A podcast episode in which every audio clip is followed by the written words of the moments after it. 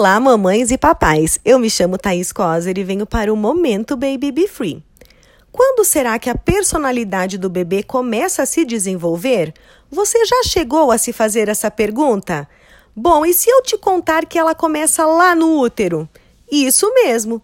Ainda no útero, o bebê sofre impactos de emoções fortes, estresse prolongado que já vão moldando a sua personalidade.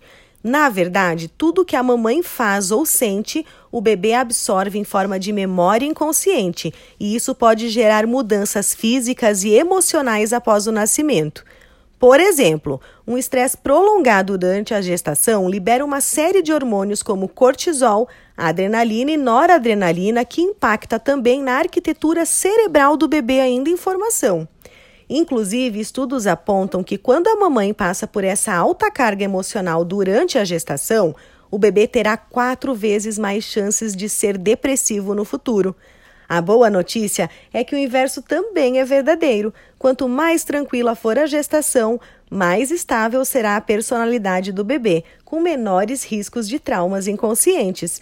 Resumindo tudo, o inconsciente do bebê é muito aflorado, permitindo que ele capte tudo o que acontece no ambiente, seja dentro ou fora do útero. Por isso é tão importante que durante o pré-natal, não apenas o aspecto físico da mulher seja considerado, mas também sua saúde emocional. Agora me conta, como está a sua saúde emocional?